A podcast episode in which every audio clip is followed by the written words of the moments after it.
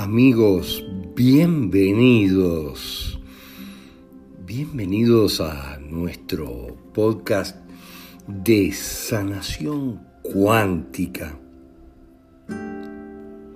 Aquí les proveeremos de la información más fascinante y a la vez desconocida de los humanos, de la faceta más poderosa de los humanos, de nuestra cuántica, de nuestra multidimensionalidad, nuestra sabiduría.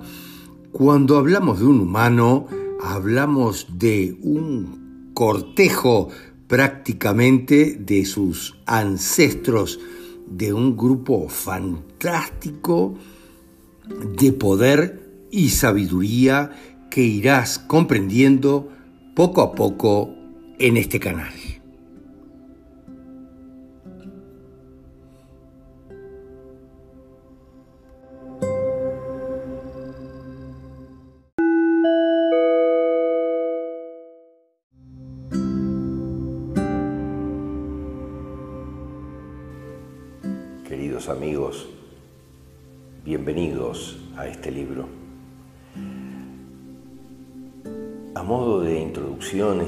Importante señalar que realmente a lo largo de los años, en las consultas, en las terapias, en la consulta internacional, en una serie de actividades, hemos encontrado que esta es la razón de más del 95% de los conflictos que tenemos en la vida. Debido a eso hemos profundizado muchísimo en los últimos años, hemos profundizado en los propios conflictos y obviamente en la base de la historia, que es nuestra propia alma. ¿Cómo está conformada nuestra alma? ¿Qué contiene? ¿Cómo es que generamos un doble de alguien de nuestra propia familia. ¿Quiénes son nuestros dobles en la familia y quiénes son los de los demás? Ya que esto va a determinar todo el relacionamiento con ellos y con el mundo exterior. Es muy poderoso y nadie se dio cuenta de esto en profundidad. Mucha gente ha hecho transgeneracional, pero nadie se dio cuenta que realmente involucra a nuestra propia alma es muy poderoso y por eso es que tiene esta profundidad y esta importancia. Habida cuenta de ello, es que decidimos hacer este libro para que te llegue esa información, para que puedas comprenderla y por sobre todas las cosas que puedas comprobarla en tu propia experiencia de vida, porque esto no son teorías que se tiran al aire, las puedas comprobar en tu propia vida. Vas a poder tomar la planilla, que de hecho tenés una planilla en blanco en el propio libro, que la podrás sacar una imagen, una captura de la pantalla en tu iPad, en tu iPhone, y vas a poder imprimirla, vas a poder utilizarla. Si no, nos la pedís por correo y te la vamos a enviar pero por sobre todas las cosas vas a poder pegar un enorme salto de conciencia al comprender cómo son las cosas, por qué suceden determinadas cosas en la familia, en nuestros ancestros, en nuestra realidad de hoy. Un enorme salto de conciencia. Y eso es lo que queremos facilitarte con este libro. Para eso está hecho. Además, podrás escucharlo innumerables veces para repasar tranquilo, dormido, en tu iPhone, sin siquiera que sea necesario un aparato más grande para leer, porque no hay nada que leer en este manual. Podrás escucharlo todo una y otra vez estudiarlo y comprenderlo en profundidad. Sin más, te dejamos en el comienzo de este libro para que puedas avanzar y evolucionar con más libertad en tu propia vida. Gracias. Bueno, queridos amigos, en, en este capítulo vamos a hacer una pequeña reseña histórica de algunas condicionantes importantes que mantuvimos y mantenemos todos con cierta vigencia y que obviamente nos ayudan a estar donde estamos y a no tener la capacidad de comprensión necesaria para ver todo el panorama de cómo son las cosas.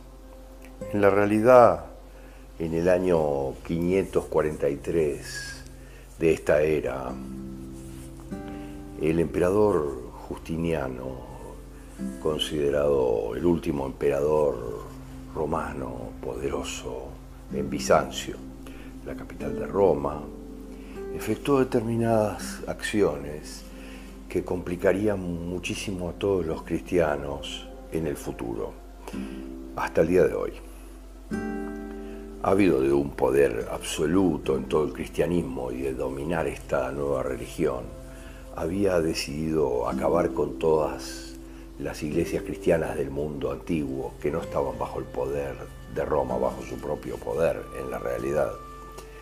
Y dentro de ellas se encontraban varias de las iglesias eh, que Pablo había evangelizado, pero en definitiva, como forma de acabar y de lograr su objetivo, sus fines políticos en la realidad, de amasar el poder absoluto, Justiniano tenía que acabar con la tarea que había empezado Constantino unos años antes, en el siglo IV, emperador de Roma, que se había dedicado totalmente a deshacer la autoridad de Orígenes de Alejandría el más sabio de todos aquellos que habían escrito sobre la cristiandad en el siglo IV.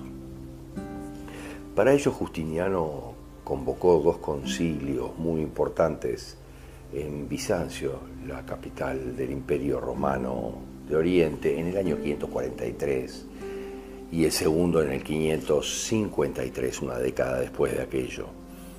Esos concilios eran para terminar de una vez con la rebeldía de algunas iglesias que no estaban alineadas, no romanas, que no estaban alineadas con el emperador o que se rehusaban a aceptar como autoridad máxima al propio emperador.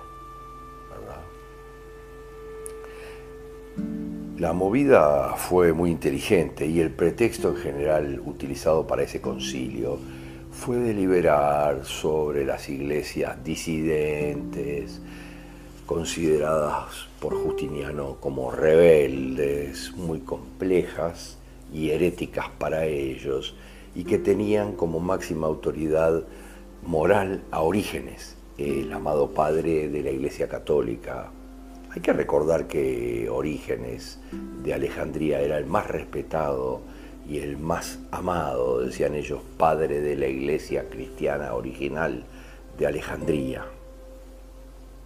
Orígenes de Orígenes de Alejandría, la mente más preclara, en definitiva, del cristianismo original en, ese, en esa era en muchos sentidos es considerado por todos los grandes estudiosos de los textos sagrados, bíblicos, como el padre de la ciencia cristiana, de la ciencia de la iglesia. Obviamente, en la finalidad que perseguía el emperador era sacarlo de ese pedestal de uno de los maestros más grandes después de los apóstoles, en algunos casos comparándolo con Pablo y llamado en muchos casos el príncipe de la erudición cristiana en el siglo III, considerando en el fondo la instaurador de las bases para toda la teología moderna. Justiniano no fue el primero que quiso controlar absolutamente la iglesia, obviamente.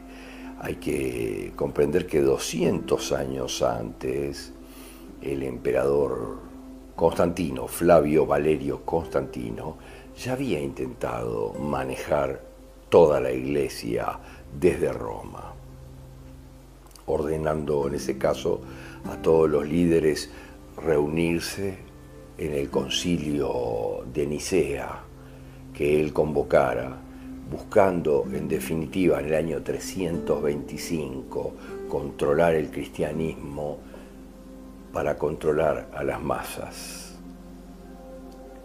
Pero en ese sentido hay que entender que ante el avance del cristianismo, cristianismo había simulado convertirse al cristianismo ofreciendo a muchos líderes religiosos de la Iglesia Católica de ese momento un poder absoluto emanado desde el emperador si lograban acordar un credo único para utilizar que fuera apoyo y arma del propio emperador romano para con la población.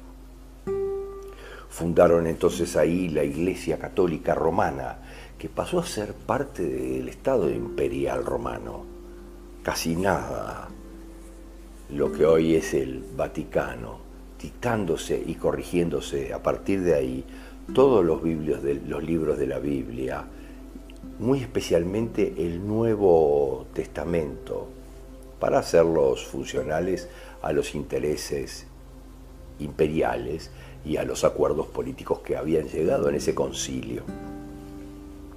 A raíz de ello surge el dogma, esa autoritaria imposición como un credo realmente absoluto e indiscutible por encima de todas las verdades y las evidencias que pudieran encontrarse en todo sentido. A partir de ahí, durante muchos siglos, todas las creencias que no coincidieran con el dogma fueron descartadas y atacadas inmediatamente, persiguiéndolas y aniquilándolas sin piedad, y de esto hay demasiados ejemplos, ¿verdad? Para eso era muy importante, obviamente, la función de Justiniano y, su, y Teodora, su emperatriz porque Teodora había considerado indispensable eh, prohibir la doctrina de la reencarnación, que era una creencia que se basaba muy especialmente en los escritos de Orígenes, y convenció a Justiniano que desatara un proceso muy poderoso contra ese tipo de creencias muy difundidas en todas las comunidades cristianas del momento, en ese momento, en esa era, buscando descartar totalmente la creencia en la reencarnación y en la preexistencia del espíritu, la inmortalidad del alma. Esta acción, que era extremadamente importante, extremadamente calculada, fue totalmente obra armada del emperador para difamar y complicar el prestigio de Orígenes de Alejandría en la iglesia cristiana del momento. Para ello convocaron el segundo concilio de Constantinopla en el año 553 después de Cristo. En ese eh, en el en la en ese concilio se descartaron a todos los obispos rebeldes y se incluyeron todos los obispos que eran funcionales a las ideas del emperador. Hay que comprender que fue extremadamente armado, ya que ni siquiera se citó a aquellos que eran obispos considerados rebeldes a las ideas del emperador el Papa Vigilio eh, de Roma, que increíblemente fue del 537 al 555 Papa, el Papa estaba presente increíblemente en Constantinopla, era un seguidor fervoroso de los escritos de orígenes de Alejandría. Y esto aunque estaba en, Constantinopla, decide no participar de ese concilio citado por el emperador. Y esto obliga a Justiniano a presidir él mismo ese concilio, en la medida de que el Papa rebelde no se presentó en el concilio. Justiniano encarceló y torturó de manera muy poderosa al Papa Vigilio, para llevarlo a su nivel de pensamiento que se había rehusado a aceptar y firmar las, conclusiones en que se había llegado en ese concilio por orden del emperador, arriesgando obviamente su propia vida.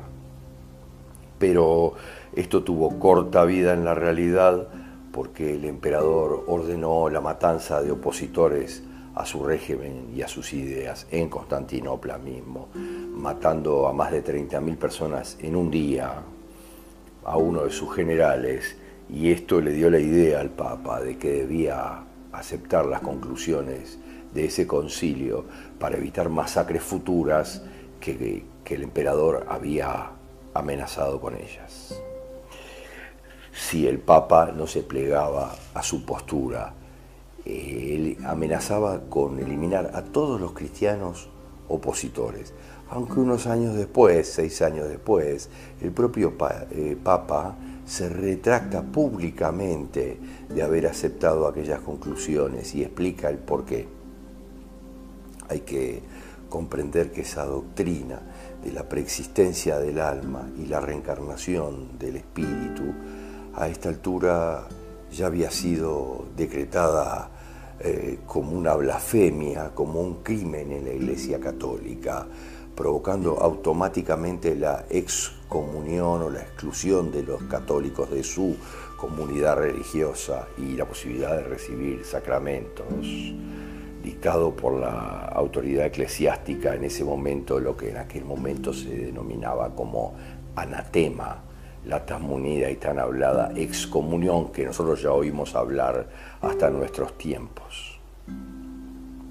Pero había que comprender que la necesidad del emperador y su consorte de eliminar esa creencia de la reencarnación era básica para sus elementos de control. Esa creencia de que es posible completar y corregir nuestros errores de una vida en la siguiente, el poder y la total autoridad sobre nuestro propio destino reside en nosotros. Y obviamente le quita poder eso muchísimo a los poderes religiosos del momento, si hacían creer a todo el mundo, a todos los creyentes, que todas las imperfecciones, que tenemos los humanos deben de resolverse y expiarse, si queremos, en una sola vida, en la, en la propia vida, en la presente, entonces, obviamente, todos los poderes religiosos podían volver a tener una enorme influencia sobre la multitud de la gente ignorante y temerosa de la muerte, amenazándolos, por supuesto, como hasta años se hacía, con el infierno y la condenación absoluta y eterna del alma al infierno. Sin embargo, el Papa Vigilio se opuso a este cambio porque había profecías muy poderosas que descartaban este cambio. Al rechazar la reencarnación del espíritu de Elías en Juan el Bautista. Se rechaza también, sin uno, sin uno darse cuenta, la revelación del ángel de Dios que le da a Zacarías, padre de aquel, de Juan el Bautista. Automáticamente la estamos rechazando, que cuando se le aparece el ángel dice, cuando se tumba Zacarías, que cae en el temor, el ángel le dice a, Zacarías, no temas, porque tu oración ha sido oída y tu mujer Elizabeth parirá un hijo al que llamarás Juan. Obviamente porque en la realidad el que será muy grande delante de Dios, no beberás vino ni sidra y será lleno de Espíritu Santo aún desde el seno de su madre, desde el vientre de su madre, porque Él irá delante de Él mismo con el espíritu y virtud de Elías. La Biblia describe a Elías y a Juan el Bautista como muy similares si hacemos un estudio de eso. Hasta en sus propias ropas y vestiduras hablan de Juan y de Elías de la misma manera, de uno que de otro, y los describen exactamente igual, con la misma vestidura, la misma ropa en Mateo y en Marcos. Hay que entender que al rechazar esa reencarnación de Elías en Juan el Bautista, todos los cristianos modernos que todavía continúan siguiendo los mandatos de los concilios de los emperadores romanos, niegan la autoridad del propio Jesús, le quitan autoridad automáticamente al propio Jesús que decía que todos los profetas y la propia ley, hasta Juan, profetizaron que si queréis recibir aquel es aquel Elías que había de venir. Mas le digo en la realidad que ya vino Elías y ustedes no lo conocieron. Antes hicieron con él todo lo que quisieron y no lo conocieron. Otra vez se vuelve a poner la palabra de los hombres, de los emperadores, por delante de la palabra divina. De todos modos, miren qué importante, más adelante vamos a hacer un análisis en otros videos sobre lo que la palabra divina significa, en mucha de la manipulación que hay detrás en la corrección de la misma. Eh, la respuesta de Juan el Bautista, la que le da a los sacerdotes saduceos y escribas que lo interrogan, eh, ¿qué eres si eres tú Elías? ¿Eres tú el profeta? Y él responde, no. Ese, el Bautista dice la verdad en la realidad, su nombre era Juan, en ese momento, de acuerdo a la profecía de Isaías, te será puesto un nombre nuevo de la propia boca de Jehová. A diferencia de la resurrección, donde en definitiva el resucitado continúa con su mismo cuerpo y su mismo nombre, según la doctrina, eh, al reencarnar el espíritu llega con un nuevo cuerpo, con un nuevo nombre, con una nueva personalidad y efectuando nuevos trabajos en la vida, tal cual le explicara el espíritu a Zacarías. Y tu niño, profeta del Altísimo, serás llamado, porque irás ante la faz del Señor para aparejar sus caminos. En Lucas 1, 76. Los sacerdotes, si le hubieran preguntado en ese momento si en él estaba el espíritu de Elías, en la realidad así lo hacen, cuando él mismo les explica a todos muy claramente que yo soy la voz de aquel que clama en el desierto, tal y como Isaías lo describió, el retorno de Elías. Es un tema complejo, pero estudiándolo bien, encontramos en la Biblia numerosas alegorías y referencias a la reencarnación. Por ejemplo, muy especialmente cuando en Job 14 se pregunta si el hombre muriere, ¿volverá a vivir? Todos los días de mi edad esperaré hasta que venga mi mutación. Como también en el Antiguo y en el Nuevo Testamento encontramos en Job también 14, eh, si el árbol fuere cortado, aún quedará esperanza, retoñecerá aún y sus renuevos no faltarán. Hay que comprender, son referencias muy claras respecto a que Dios da un nuevo cuerpo, de alguna manera, y encontramos en otros versículos, como en el Salmo 102, 26, y todos aquellos con una vestidura envejecerán, como un vestido los mudarás y serán mudados. Una alusión perfecta al cuerpo como una poderosa vestidura del espíritu, del alma, en la realidad. Cuando el mismo Jesús lo aclara muy claramente, diciendo, nadie echa remiendo de paño recio en vestido viejo. De otra manera, el mismo remiendo nuevo tira del viejo y la rotura se hace peor. Y nadie echa vinos nuevos en odres viejos. De otra manera, los odres viejos se romperán y se perderá el vino.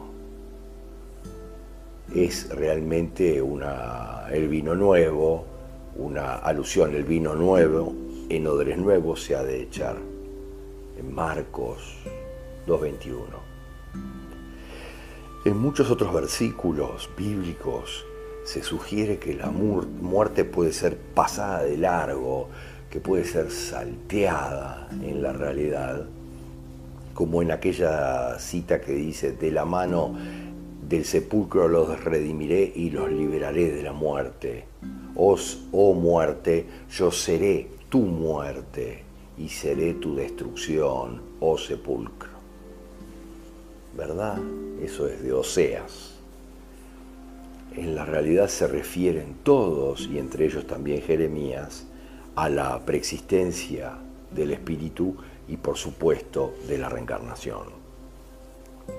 Miren cómo era. Fue palabra de Jehová diciendo, antes que te formases en el vientre te conocí, y antes de que salieras de la matriz de tu madre te santifiqué. Te di por profeta a las gentes en Jeremías 1, 4 y 5, donde Jeremías explica cuál es el sentido de múltiples vidas en un ciclo que se repite una y otra vez, varias veces, hasta llegar a un perfeccionamiento. Palabra de Jehová que vino a Jeremías, levántate y vétete a casa del alfarero, donde allí te haré oír mis propias palabras. Y descendió entonces a la casa del alfarero y al llegar, aquí está él trabajando sobre la rueda con el barro, y las vasijas de barro y la vasija que él hacía se echó a perder, se malogró y volvió y la hizo de nuevo con otra vasija según le pareció mejor hacerla en esa oportunidad. Entonces vino la palabra de Jehová diciendo, no podré hacer de vosotros como este alfarero, oh casa de Israel aludiendo en general al abarro en las manos del alfarero. Así son vosotros en mis manos, oh casa de Israel.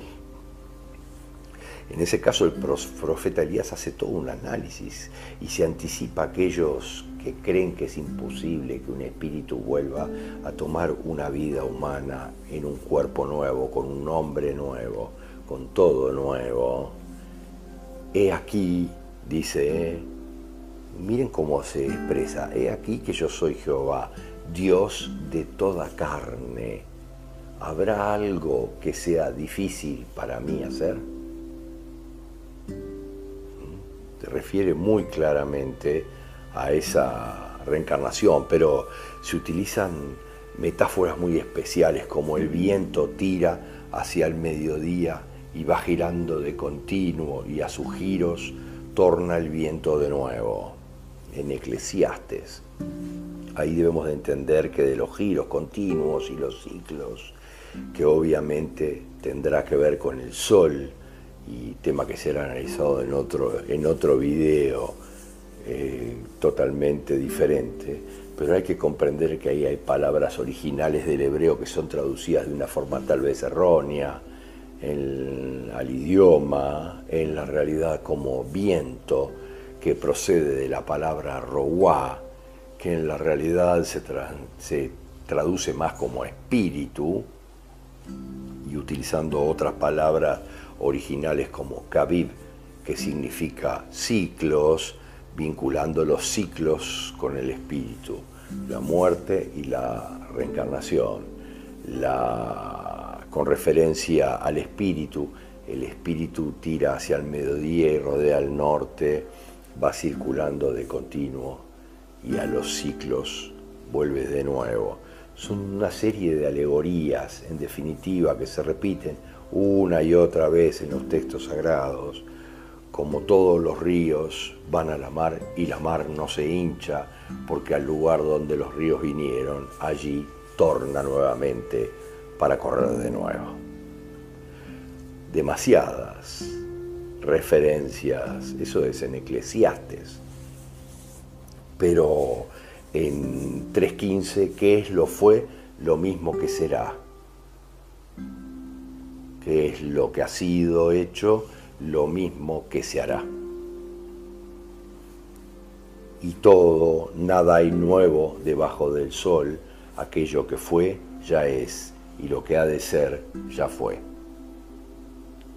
Extremadamente claro, y Dios restaura todo lo que pasó la idea de la renovación continua y cíclica de la naturaleza y de la vida una y otra vez vuelve a aparecer en los textos sagrados siempre. Los profetas también hablan de los espíritus, como Amós, por ejemplo, se refiere a los espíritus que ascienden y descienden del valle espiritual a la tierra nuevamente, diciendo, aunque cavasen hasta el Seón, de allá los tomará mi mano en la realidad, y aunque subieran hasta el cielo, de allá los haré descender. Es una imagen reiterada en muchos aspectos, el ascenso y el descenso de los espíritus, del cielo a la tierra una y otra vez, ¿verdad? Por la escala, la escala de Jacob muy claro esa alegoría, es muy clara, donde nos dice que Jacob soñó y he aquí una escala que estaba apoyada en la tierra. Fantástico. Todas estas alegorías a la reencarnación nos, nos llevan a un lugar de comprensión de cómo son las cosas realmente y de cómo se manejaron, si bien están todas presentes en todas las sagradas escrituras planetarias, han sido descartadas una y otra vez. En la escala de Jacob menciona, he aquí, ángeles de Dios que suben y bajan por la escala. Hay que tener claro que Jesús en la realidad no pregunta ni corrige nunca a sus discípulos sobre los temas referidos a la reencarnación, debido a que era una creencia absolutamente común y frecuente en Israel de aquel entonces. Era muy poderosa esa creencia que daba una paz de espíritu muy grande a la mayoría de la población, una sabiduría muy grande y no genera Jesús ninguna lección contraria a esa creencia. Es bastante lógico comprender que no los corrige en ninguno de los casos. Sin embargo, él, Jesús, le dice que Juan el Bautista era Elías en Mateo 11. Él es aquel Elías que había de venir. Hay demasiadas referencias. Eh, Nicodemo le pregunta al Maestro Jesús una noche, ¿cómo puede el hombre entrar nuevamente en el vientre de su madre y nacer de nuevo? Y Jesús en la realidad le responde de una forma diferente, cómo debe nacerse de agua y de espíritu, aclarándole que lo que es nacido de la carne, carne es, y lo que es nacido del espíritu, espíritu es se está refiriendo ahí al agua que es símbolo de arrepentimiento y le hace la aclaración perfecta a Nicodemo, hablando del viento y del espíritu, simbólicamente hablando, que como se mencionaba antes, nadie sabe dónde reposará el viento y el espíritu. Esto es muy poderoso, como decimos en muchas charlas de sanación, en Juan 9, del 2 al 4, los discípulos le preguntan a Jesús sobre si un ciego lo era al nacer por sus propios pecados o los de sus padres. Esto lo decimos permanentemente. Y obviamente Jesús en esta oportunidad no opina y no contradice esa creencia de que se puede pecar antes de nacer, comprendiendo muy lógicamente que pecar no es más que errar, si lo buscamos en un diccionario, errar nuestro tiro a la diana, errar en nuestras intenciones y a lo que queremos llegar, errar en nuestro objetivo. Jesús no saca de ese teórico error si no si lo fuera y no corrige a ningún apóstol cuando se refieren a la preexistencia del espíritu y la reencarnación del espíritu. Tanto es así que Josefo deja constancia muy clara que los esenios ya creían en la preexistencia del espíritu, lo tenían muy claro y la inmortalidad del alma, principios totalmente necesarios para la creencia en la reencarnación, obviamente. Es bastante coherente todo esto con lo que lógicamente llegó hasta nuestros propios tiempos y dejamos aquí entonces las referencias históricas respecto a las referencias históricas y a todos los hechos históricos que se realizaron desde la Iglesia para bloquear la creencia de la reencarnación. Y pasaremos en un capítulo para creer en este siguiente capítulo a comprender algunas de las herramientas y los procedimientos que tenemos que saber para entender cómo es todo esto de el secreto de la inmortalidad. Tendrán ustedes la oportunidad de descubrir en sus propias familias y darse cuenta dónde está la inmortalidad en sus propias familias con algunas herramientas que les vamos a dar de aquí en adelante.